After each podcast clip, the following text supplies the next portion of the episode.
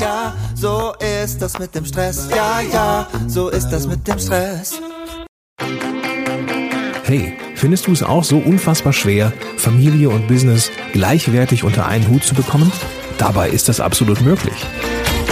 Benjamin Fleur gibt dir in diesem Podcast erprobte und einfache Anleitungen an die Hand, mit denen du im Business Gas geben und gleichzeitig dein schlechtes Gewissen deiner Familie gegenüber ablegen kannst.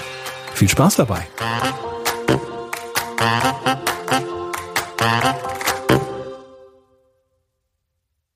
Hallo und ganz herzlich willkommen hier im Zeitmanagement Podcast von und mit Benjamin Fleur. Schön, dass du wieder eingeschaltet hast. Nach längerer Zeit bin ich heute nicht alleine in diesem Podcast, sondern bei mir ist Ulrich Zimmermann. An dieser Stelle, Ulrich, herzlich willkommen bei mir im Podcast. Schön, dass du da bist. Ja, vielen Dank für die Einladung, Ben. Das finde ich auch toll. Ähm, wichtiges Thema, Zeitmanagement, gerade für Unternehmer, super wichtiges Thema. Zeit ist ja die knappeste Währung von Unternehmern überhaupt. Von da mega wichtig. Ganz genau. Und gerade bei denen, an die ich mich besonders richte, nämlich Unternehmer mit Familie, die kennen das Problem, dass auf allen Seiten Zeit geklaut wird.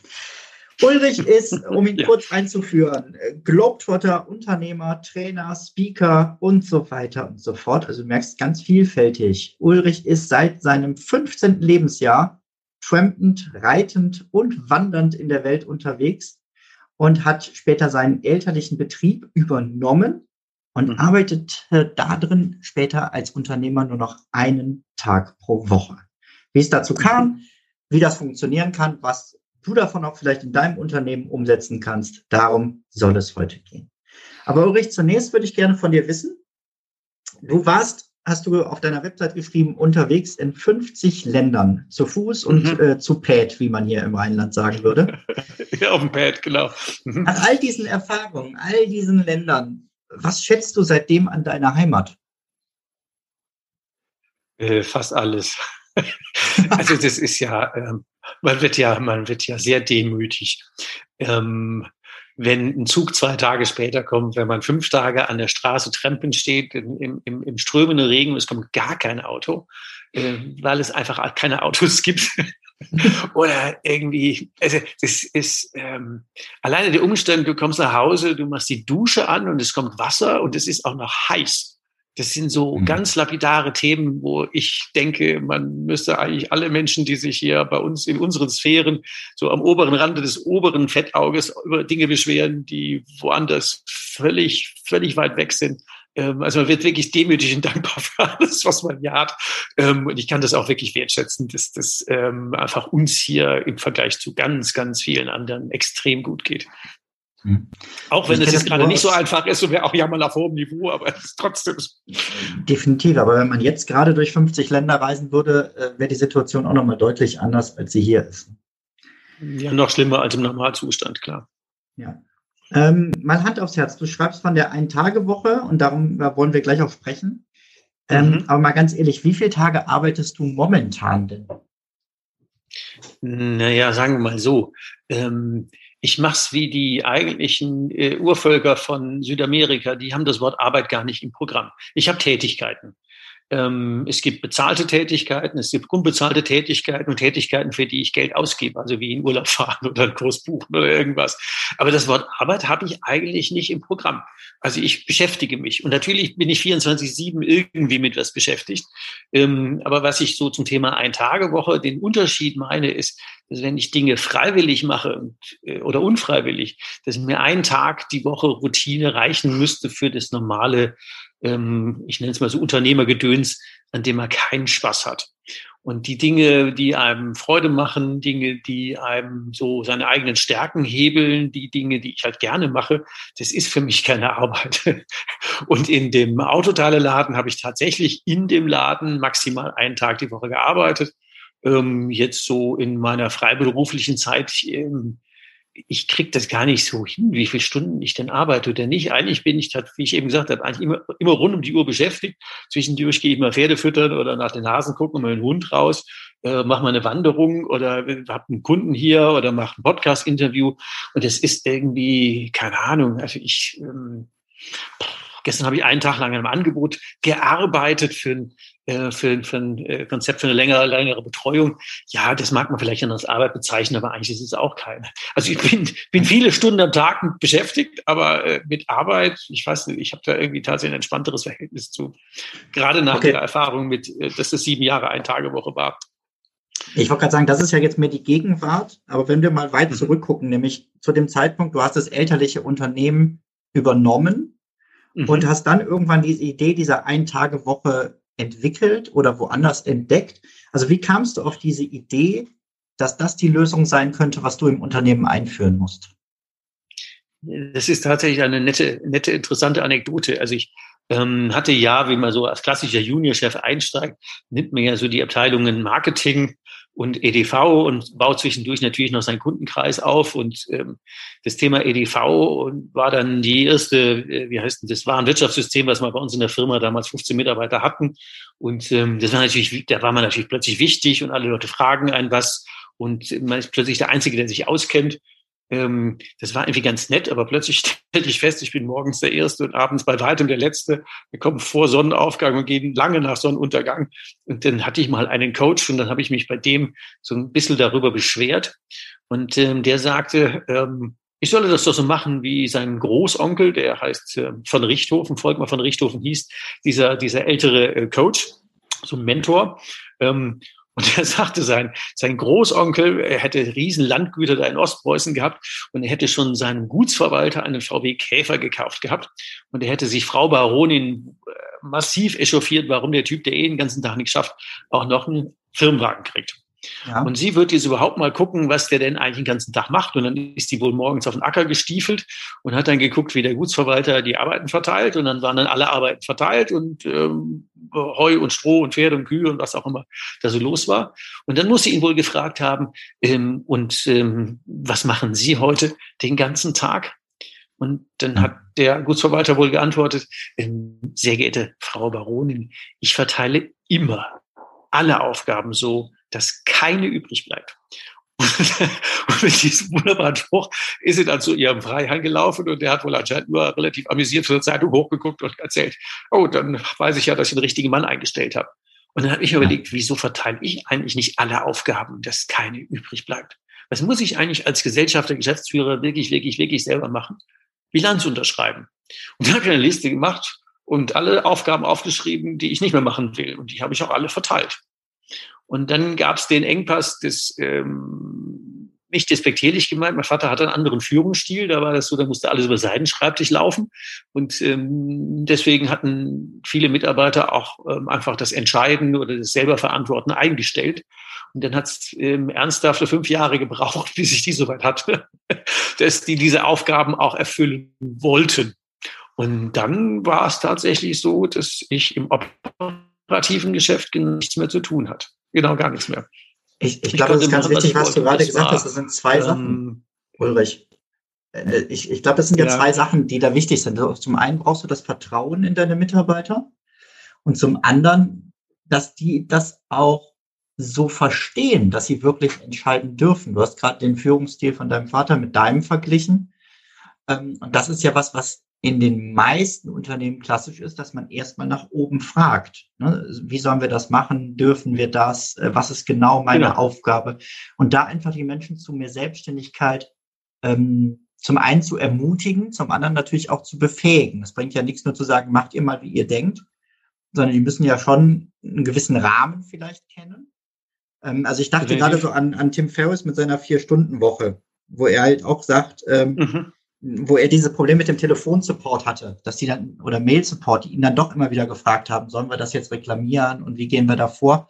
Und er hat dann einfach eine Grenze gesetzt und gesagt, alles, was unter dem Euro, äh, beziehungsweise bei ihm natürlich Dollarbetrag liegt, fragt mich bitte nicht, sondern macht einfach. Ja, ja, also ich habe ja so ein nettes E-Book mal geschrieben, der Weg zur Ein-Tage-Woche. Will man so Deutsch sagen, ich habe es mal in, in ich habe es ein bisschen suffisant andersrum formuliert. Äh, Boost your Red Race. Äh, das die zehn wirksamsten Erfolgsfaktoren, wie du dein Hamsterrad schneller stellst. Ähm, oder dann Unterzeile, wie du dann in die Ein-Tage-Woche rumswitchst. Und das Kapitel Nummer eins heißt Zwerge züchten. Und da geht es genau darum, vertraue niemandem, traue auch nichts zu, lass dich permanent fragen, bündel das Know-how bei dir, sorg dafür, dass du für alles gefragt wirst, dann kannst du sicherstellen, dass du der Hamsterrad mindestens zehnmal schneller stellst, weil du wirst nie mehr Ruhe haben. Und wenn man das dann rumdreht, ist es genau das. Also, ähm, dass man aus diesen, auch wenn es jetzt ein bisschen böse klingt, aber aus der Zwergenzucht große Leute macht, ist ja die erste Aufgabe. Ähm, und die ist beim Chef genauso schwierig wie bei den Mitarbeitern, das Thema Zutrauen und Vertrauen. Und wenn mich dann Leute gefragt haben, ja, und wenn wir da was falsch machen, solcher Fehler werden doch nicht billiger, wenn ich die mache. die Wahrscheinlichkeit, dass der Fehler teurer wird, wenn ich den mache, oder dass ich viel mehr Fehler mache, weil ich ja im operativen Tagesgeschäft viel weniger drin bin. Ich kann ja nicht in zehn Abteilungen gleichzeitig so tief drin sein wie alle Mitarbeiter. Natürlich können die das besser. Und was ähm, wirklich eine schwierige Aufgabe war, ähm, am Anfang wollten die ja Unterstützung haben, zu sagen, okay, komm, dann bringst du halt eine Idee oder zwei mit, ähm, wie du Probleme A oder B lösen magst. Und ähm, dann ist denen aber gar keine Lösung eingefallen. Also das war ein bisschen schwierig. Wie, dann darf ich das selber umsetzen. Sag ich, ja klar, darfst du das selber umsetzen. Und brauchen wir nicht mehr Fragen kommen. Ist doch gut. Und wenn du eine Frage hast, wie du das umsetzt, ich kann dich immer unterstützen, eine Lösung zu finden. Das ist doch kein Problem. Aber eigentlich ist es dein Arbeitsbereich und du darfst da alles entscheiden, was ähm, in dem Arbeitsbereich anfällt. Inklusive Leute einstellen. Ähm, je nachdem, wenn die auf Bereichsleiterebene waren, durften die auch Leute einstellen. Mhm. Ich hatte mir nur das Recht vorbehalten, darf man hier nicht so sagen. Also, wenn wir als, es immer ist ja Mensch, das heißt ja, wenn mir als Chef einer wirklich auf den Augen wehtut, dann hätte ich dann die Bitte, dass der dann irgendwie entlassen wird in der Probezeit. Aber ansonsten, wenn, äh, da kannst du, ist ja dein Budget, sind deine Leute, du musst den ganzen Tag arbeiten. Ich muss doch nicht deine Leute einstellen, mach das selber.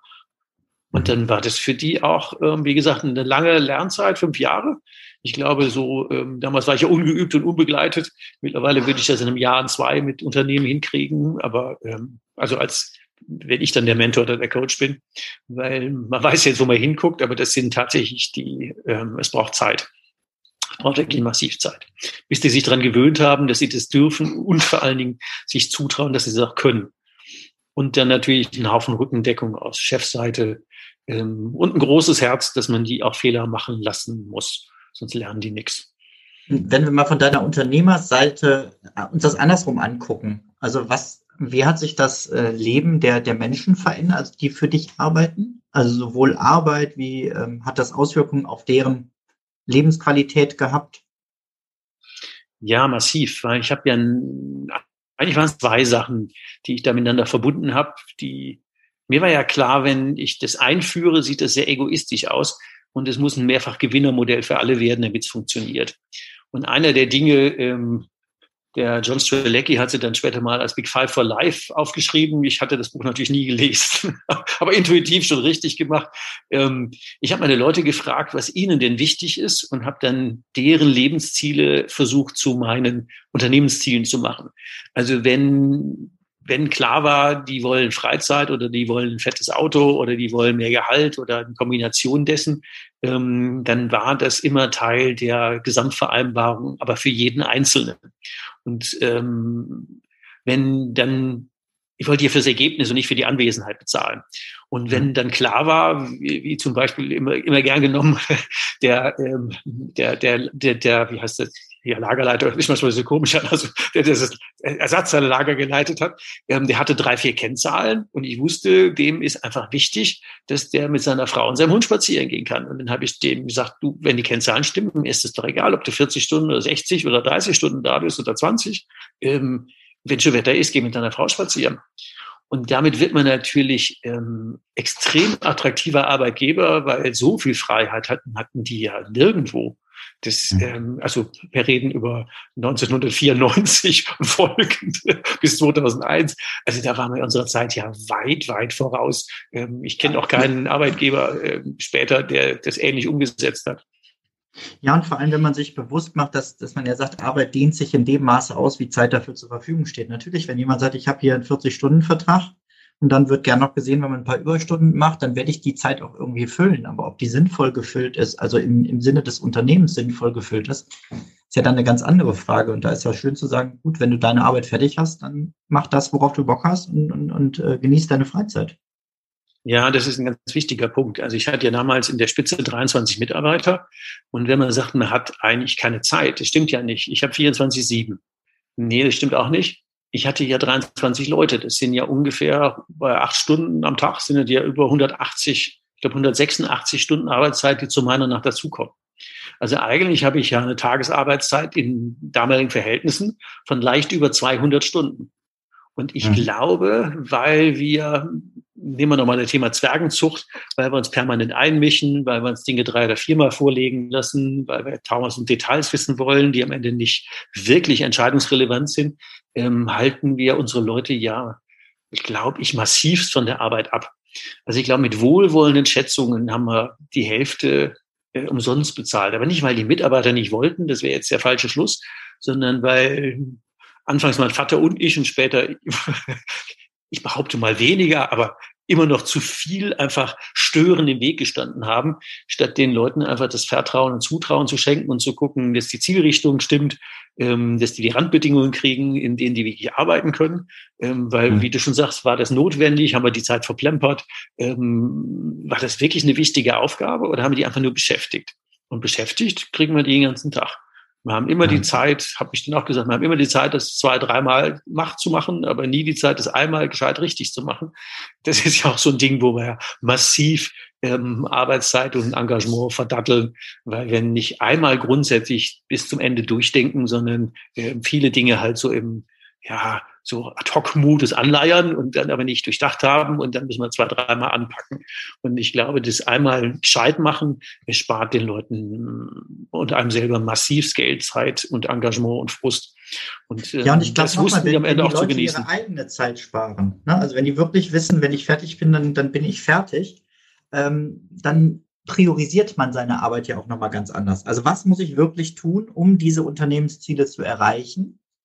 Äh, und dazu gehört wahrscheinlich nicht äh, ausführliche E-Mails schreiben, seitenlange äh, Texte verfassen, immer wieder äh, zwischendurch ins Postfach gehen. Also allein der Fokus wird sich ja komplett verändern. Ja, das ist auch so. Ich habe manchmal habe ich so, so komische Führungssprüche und bei, einem, bei einem großen Kunden, den ich mal begleitet habe, habe ich dann einem der Vorstände gesagt: Wir machen das jetzt so. Leckerlis gibt's nur noch auf der Spur, die wir gelegt haben ähm, nicht mehr die Leute, die die meiste Wallung machen, kriegen deine meiste Zeit, sondern die Leute, die sich an, am Ziel am besten ähm, also die am effizientesten, effektivsten aufs Ziel hinarbeiten, die kriegen die meisten Zeit. Also die, die den positiven Hebel bewirken. Und die Leckerlis verteilen wir nur noch an die. Und die, die nur Wallung machen, wer die meisten Probleme hat, ist plötzlich der wichtigste Mitarbeiter, weil der die meiste Chefzeit kriegt, das schaffen wir einfach ab. Und wundersamerweise hat es gewirkt. Das war, war in meinem Laden auch so, deswegen konnte ich das leicht übertragen. Das war, das ist wirklich ein massiver Führungsfehler, dass die, dieses Heichen nach Aufmerksamkeit, eine riesen Bugfälle vor sich herschieben, ähm, aber eigentlich gar nicht wirklich am Ziel gearbeitet haben, sondern nur irgendwie Ballung gemacht haben, ähm, damit man dieses bisschen Anerkennung und Aufmerksamkeit vom Chef kriegt. Mhm. Und wenn wir ähm, da gibt es auch ein Kapitel in dem Buch, das heißt Fliege oder Biene. Gibt es auch einen Podcast von mir zu. Ähm, nur in kurz, wenn wir in, ähm, so einen Führungsstil haben, ich nenne ihn mal Fliege. Fliege und Biene. Fliegen suchen Scheißhaufen und Bienen suchen Nektar. Und wenn man so einen Fliegenstil hat, ähm, du findest ja im Unternehmen, findest du ja, sorry, wenn ich da so ein bisschen derbst, du findest ja jeden Scheißhaufen als Chef, den du finden willst. Du gehst an irgendeinen Schreibtisch und findest immer den größten Scheißhaufen des Tages. Ähm, mhm. äh, ohne Not. Ähm, also da habe ich wirklich den dritten Dan, schwarzer Gürtel.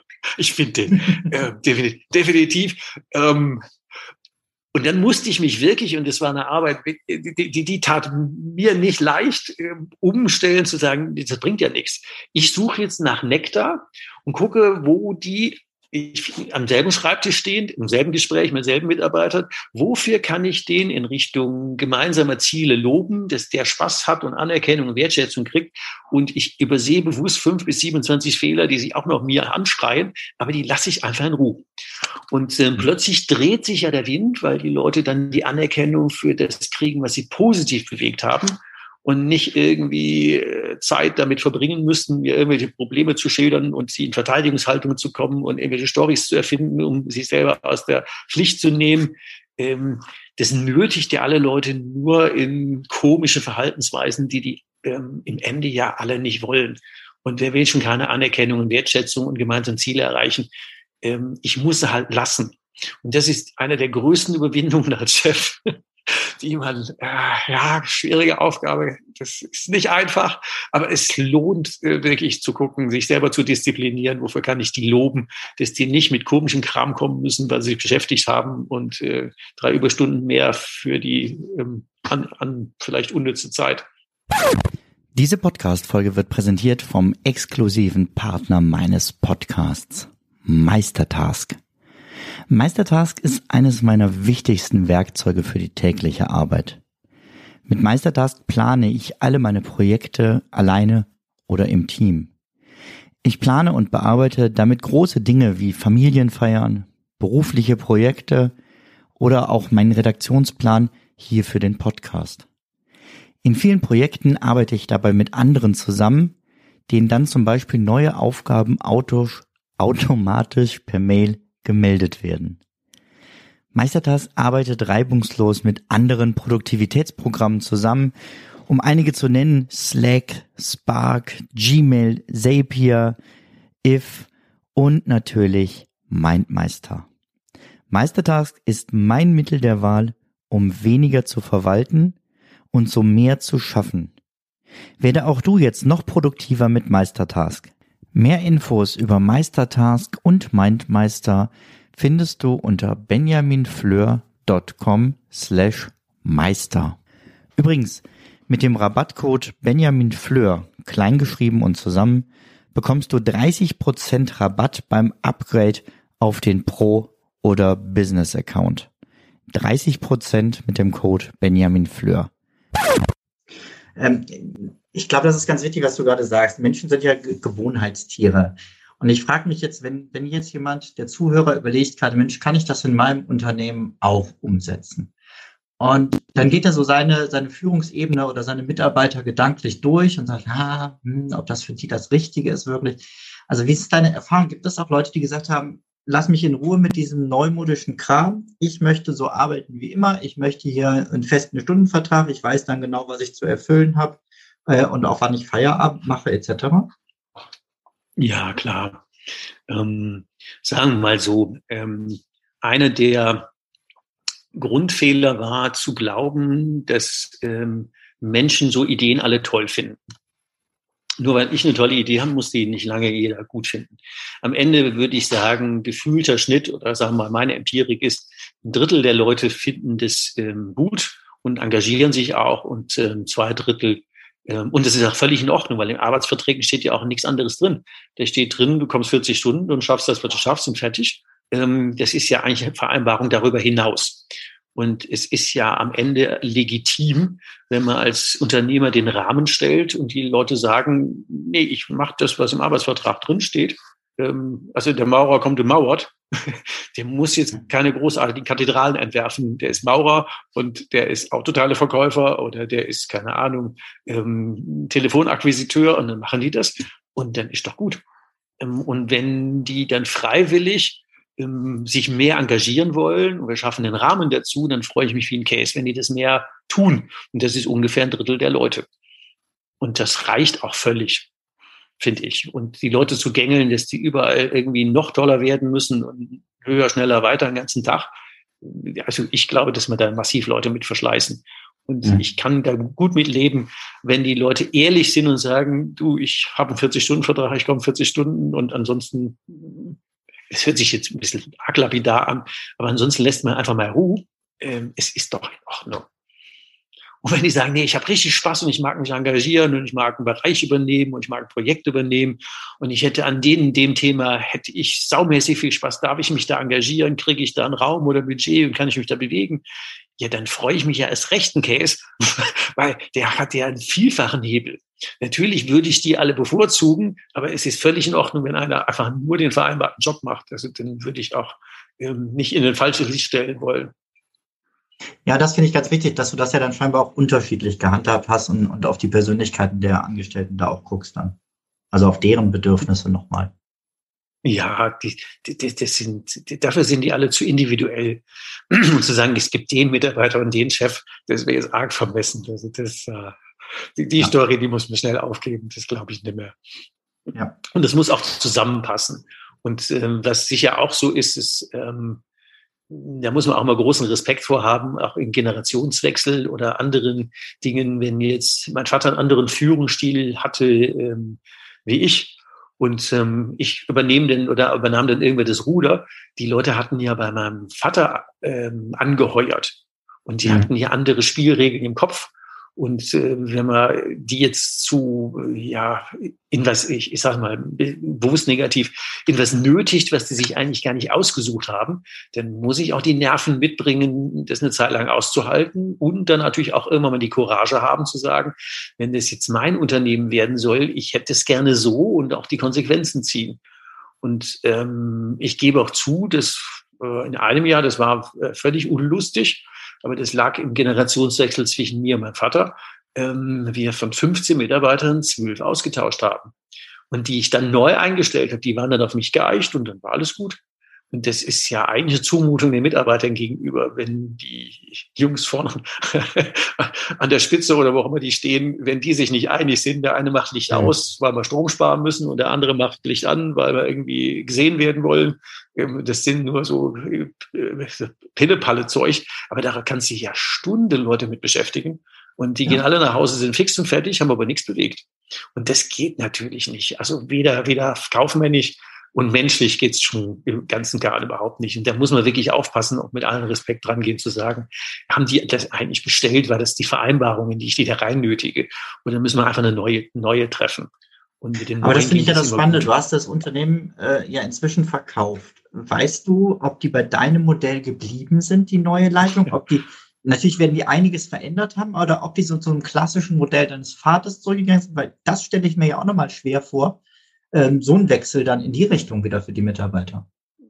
Ja, ja, das ist einer der unrühmlicheren Kapitel von so Leben. ähm, also ähm, mein Vater war oder ist äh, so Patriarchtyp, aber der war immer ein, ein guter Mensch. Also der, der wollte zwar immer der Bestimmer sein, ich ja auch, auf eine andere Art, ähm, aber der ist immer extrem gut mit Leuten umgegangen. Also da würde jeder lügen, der was anderes behauptet. Ähm, die, ich habe an zwei verkauft, einmal den Handel an den einen und die Produktion an den anderen. Ähm, also da muss ich jetzt wirklich aufpassen und die Zunge hüten, dass ich da jetzt nichts in Ancora Publica was Schlimmes sage. Ähm, ich mache es mal an einem Beispiel. Also einer meiner Bereichsleiter, der sehr, sehr eigenständig gearbeitet hat, ähm, war der Leiter der LKW-Fertigung, äh, LKW-Gelenkwellenfertigung. Mhm. Und das war anerkannt ähm, mit seinen vier, fünf Leuten in der Gelenkwellenwerkstatt, da war Richard, der Herrscher aller Reusen. Es war seine Werkstatt. Die war immer mega proper aufgeräumt. Der hatte in allem Herzblut drin und wie auch immer. Ähm, dann kam der Tag X Schlüsselübergabe, der neue Geschäftsführer, der Käufer dieses Bereichs ähm, steht dann in der Tür. Der Mensch ist vielleicht 1,90 Meter, Richard vielleicht 1,60 Meter, 65 vielleicht. Ähm, dann baut er sich im Türrahmen auf, ähm, rennt in die Werkstatt von Richard und fragt ihn, und wer sind Sie? Und hat sich vorgestellt, mit er sei der neue Geschäftsführer. Und ähm, das war für Richard eine neue Kultur, die kannte er so nicht. ähm, mhm. Wenn ich da reingegangen bin, ich wusste, es ist Richards Reich da verhalte ich mich nicht mit Chefallüren, weil ich will, dass der da schafft und dass das seine Werkstatt ist. Da bin ich Gast in seiner Werkstatt und nicht so groß gerotzt da reingehen. Ähm, das war freitags. Übrigens, äh, der Freitag, Freitag, der 13. April im Jahr 2001, später Vormittag. Ähm, montags hatte Richard offiziell Bescheid eines ähm, Bandscheibenvorfalls vorgelegt und war nie mehr in der Werkstatt. Ach, hat sie nicht mehr betreten. Ja, ähm, das ist das, was, was, du gerade sagst. Das ist so krass. Richards Werkstatt, ne? Die, dieses Denken finde ich so toll. Ähm, wir haben es letztens hier beim, beim Bäcker erlebt. Das ist ein, Gott sei Dank haben wir noch im Ort einen kleinen Bäcker, der wirklich noch selber backt, äh, gegen diese ganzen Ketten anbackt und da mhm.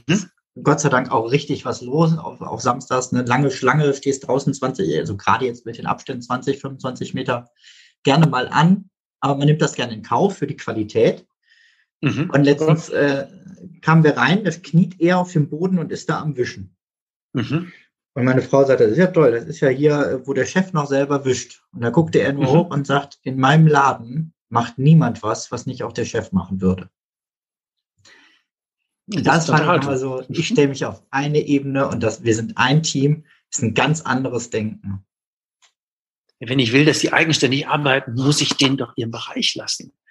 Also was zum Beispiel so ein, so ein, so ein Thema ist, ähm, ähm, ein, ein, ein, ein Kollege von mir, der, der ähm, engagiert sich sehr als, als Coach und Trainer im Sport. Und dann versuche ich immer Geschichten zu klauen. Ich habe von Fußball zum Beispiel keine Ahnung.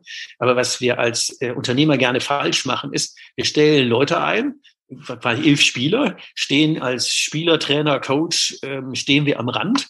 Der Ball läuft ins Mittelfeld wir sprinten über, als Unternehmer sprinten über die weiße Linie, rennen aufs Feld, nehmen unsere Mittelstürmer, kicken den Ball weg, hauen den ins Tor, Mittelfinger nach oben strecken, sagen den Leuten, so Jungs, so geht Tore schießen.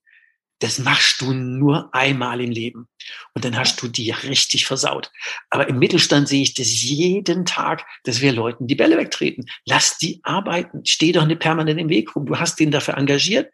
Der ist Mittelstürmer. Lass den laufen klopf ihm auf die Schulter, wenn er ein tolles Tor geschossen hat und freu dich in Case, der hat doch für dich das Tor geschossen. Wofür musst du das selber schießen? Ich krieg da die Krise.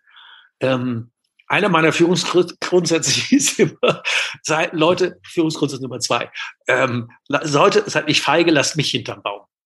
Das haben die immer nicht verstanden, zu sagen, in der ersten Welle, was auch immer, Preisreklamation oder irgendein Stress oder Problem, löst es einfach selber macht eure Fehler, lernt dran, ist doch alles gut. Und in der zweiten Welle, ähm, klar gehe ich damit und hole mir jede blutige Nase, das ist überhaupt gar kein Thema. Ähm, aber wenn ich immer gleich im, im ersten Anlauf meine, ich muss immer alles selber machen, dann komme ich doch mit meiner Zeit nie rum, da bin ich permanent im Hamsterrad.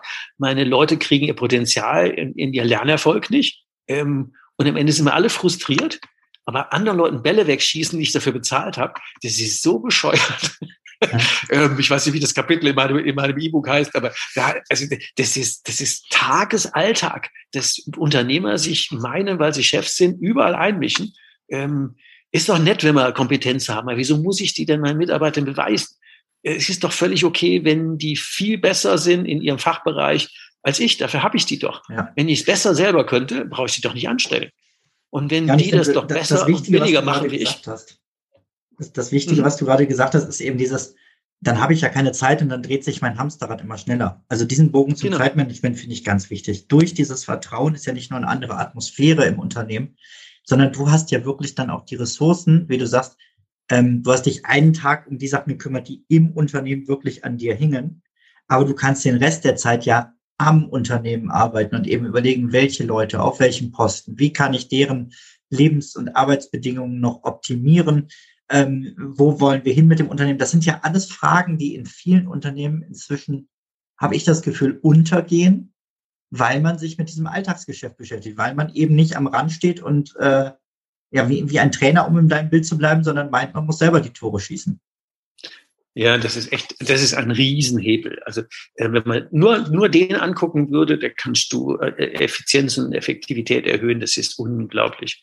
Am Rand stehen bleiben und es aushalten und die Randbedingungen dafür klären. Das, ähm, da vergolden wir unsere Zeit, unser Know-how, falls wir das denn haben und uns einbilden, das besser zu können. Ähm, an, das Thema Demut muss man ja auch immer gucken. Ähm, also äh, da muss man die Leute einfach arbeiten lassen und gucken. Und wenn die sich auch noch ähm, Tipps holen. Also keine Ahnung, wenn ich ja Zeit hatte und einer der Außendienstler fragte, du, ich habe da einen Problemkunden, magst du einen Tag mitfahren? So, ja klar, komm, fahr ich mit dem Auto, wir nehmen dein Auto oder mein Auto, fahren wir hin. Ähm, und da haben wir so schöne Tore zusammengeschossen. Also so Teamplay, weil ich hatte ja Zeit. Und wenn er sagt, hm. fährst du mit? Ja klar, dann gehen wir halt auf Kundenakquise, macht ja Spaß. Und das, das sind dann, und dann, dann haben die Spaß, weil dann sitzt man am Tag im Auto und, und, und, und äh, fährt zu tollen Kunden und ähm, die Leute werden größer. Ähm, aber wenn ich ihnen, denen dann permanent erzähle, was sie alles wie besser machen sollten, nee, dann nehmen sie mich nicht mehr mit. das ist dann äh, echt nicht so. Ja. Riesenhebel zum Thema Zeit, gigantischer Hebel. Ulrich, wir drehen langsam ähm, den Bogen Richtung Ende. Wir bleiben beim Thema Zeit, nämlich eine Frage, die ich gerne mhm. allen ähm, stelle. Ich würde von dir gerne wissen, was ist denn so dein liebster Zeitmanagement-Tipp, den du den Hörer mitgeben könntest? Das ist eine gute Frage. Was ist mein liebster Zeitmanagement-Tipp? Ähm, ich drehe es mal andersrum, zu gucken, was machen wir denn am liebsten und äh, zu gucken, dass wir dafür mehr Zeit haben. und ähm, sich zu überlegen, wo sind denn meine Stärken und wo kriege ich die vergoldet und was kann ich denn andere Leute besser machen lassen. Und ich versuche es nochmal andersrum zu begründen. Also wenn Zeit unser eng, unser knappes Gut ist, dann müssten wir überlegen, mit wem und wozu, womit verbringe ich die? Und was kann ich alles Leute machen lassen, die das nicht nur besser, sondern ganz zur Not auch billiger. Und wenn es teurer ist, ist auch egal, wenn es besser ist, ähm, was andere Leute in Richtung Ziel besser hinkriegen. Und sich dafür wirklich eine Liste oder Klarheit zu verschaffen, zu sagen, was muss ich wirklich selber machen, da sind wir wieder mal Freier von Richthofen, oder was würden andere Leute wirklich besser tun? Und ich habe dann Spaß für die Zeit, Spaß für die Dinge, die mir wirklich wichtig sind. Das wäre, das ist so sehr der rote Faden in meinem Leben. Sehr, sehr, sehr geiler Tipp. Wenn wir uns gerade live gegenüber sitzen könnten, äh, würdest du sehen, dass ich die ganze Zeit nicke und schon fast einen Krampf habe im Hals. Okay. Sehr geil. Sehr schön. Ähm, ja. Ulrich, wie kann man denn jetzt, wenn man als Zuhörer sagt, Mensch, diese Ein-Stunden-Woche, da würde ich gerne noch mehr zu wissen, wie kann man gerade von deinem Know-how profitieren? Du hast schon das Buch genannt, du hast den Podcast genannt, beides äh, schickst du mir gerne nochmal die Links, dann packe ich die mit auch in die Show Notes. Ähm, gibt es noch was, wo man dich finden kann? Ähm, ja, wenn, wenn Leute das natürlich mögen. Ähm, es gibt ein Jahresprogramm. Ähm, da hat sie schon ähm, erzählt, dass ich auch gerne wandern und Treppen gehe und ich auch Stärken miteinander verbinde. Also dieses Jahresprogramm, das nennt sich Hike and Strike. Also zusammen loslaufen und äh, schlagartig besser ankommen. Ähm, da gehen wir in Summe in zehn Tagen zusammen auf Tour, Wald, ähm, Strand, Berge und haben zwischendurch Online-Coachings und auch Besuch vor Ort in den Unternehmen. Das ist ein, ein, ja, ein sehr intensives Jahresprogramm, wo ich Leute auf diesem Weg in die Ein-Tage-Woche begleite und gucke, wie die ihre Führungsskills verändern, wie die ihre Kultur verändern, wie wir das im und am mit dem Unternehmer, mit den Mitarbeitern, in den Interviews, in Workshops. Also es ist ein sehr intensives Jahresprogramm und ähm, das Wichtige ist, ähm, das sind immer Zehnergruppen, die da zusammen ähm, unterwegs sind. Die haben alle die gleiche Herausforderung und coachen sich gegenseitig. Und als ähm, Trainer, Coach, Wegbegleiter sorge ich dafür, dass die einfach ähm, die Synergien für sich mit ihren Leuten und so finden und damit einen guten Rahmen kriegen. Da sind die nicht alleine. Ähm, und den ja. Link zu highgunstrike.com heißt die, ähm, die Seite die, äh, also das ist äh, im Moment im Corona natürlich sehr eingeschränkt. Deswegen findet jetzt ja. gerade ähm, ist eher immer Einzelcoaching über ähm, Online-Konferenzen statt. Aber sobald es wieder in die geht, ähm, rennen wir wieder los. Sehr schön. Vielen Dank für diesen Run, den du hier mit mir gemacht hast, durch deine Geschichte, durch deine Erfahrungen. Ähm, ich werde auch noch mal einiges reflektieren äh, für, für mein kleines Unternehmen, ob man da noch mal mehr abgeben kann. Das ist nämlich gerade mein aktuelles äh, Monatsthema jetzt für Mai, da nochmal drauf zu schauen. Äh, von daher danke ich dir auch ganz persönlich nochmal für die Anregung, aber auch dafür, dass du dir Zeit genommen hast, hier im Podcast heute zu Gast zu sein. Danke dir. Ja, herzlichen Dank für die Einladung und hat auch mir Spaß gemacht. Vielen Dank, Ben. Und schöne und Grüße an deine Leute. Ja, genau. Gebe ich gleich weitere schöne Grüße vom Ulrich. Ihr Lieben, macht es gut. Wir hören uns nächste Woche wieder. Macht's gut. Ciao, ciao. Tschüss.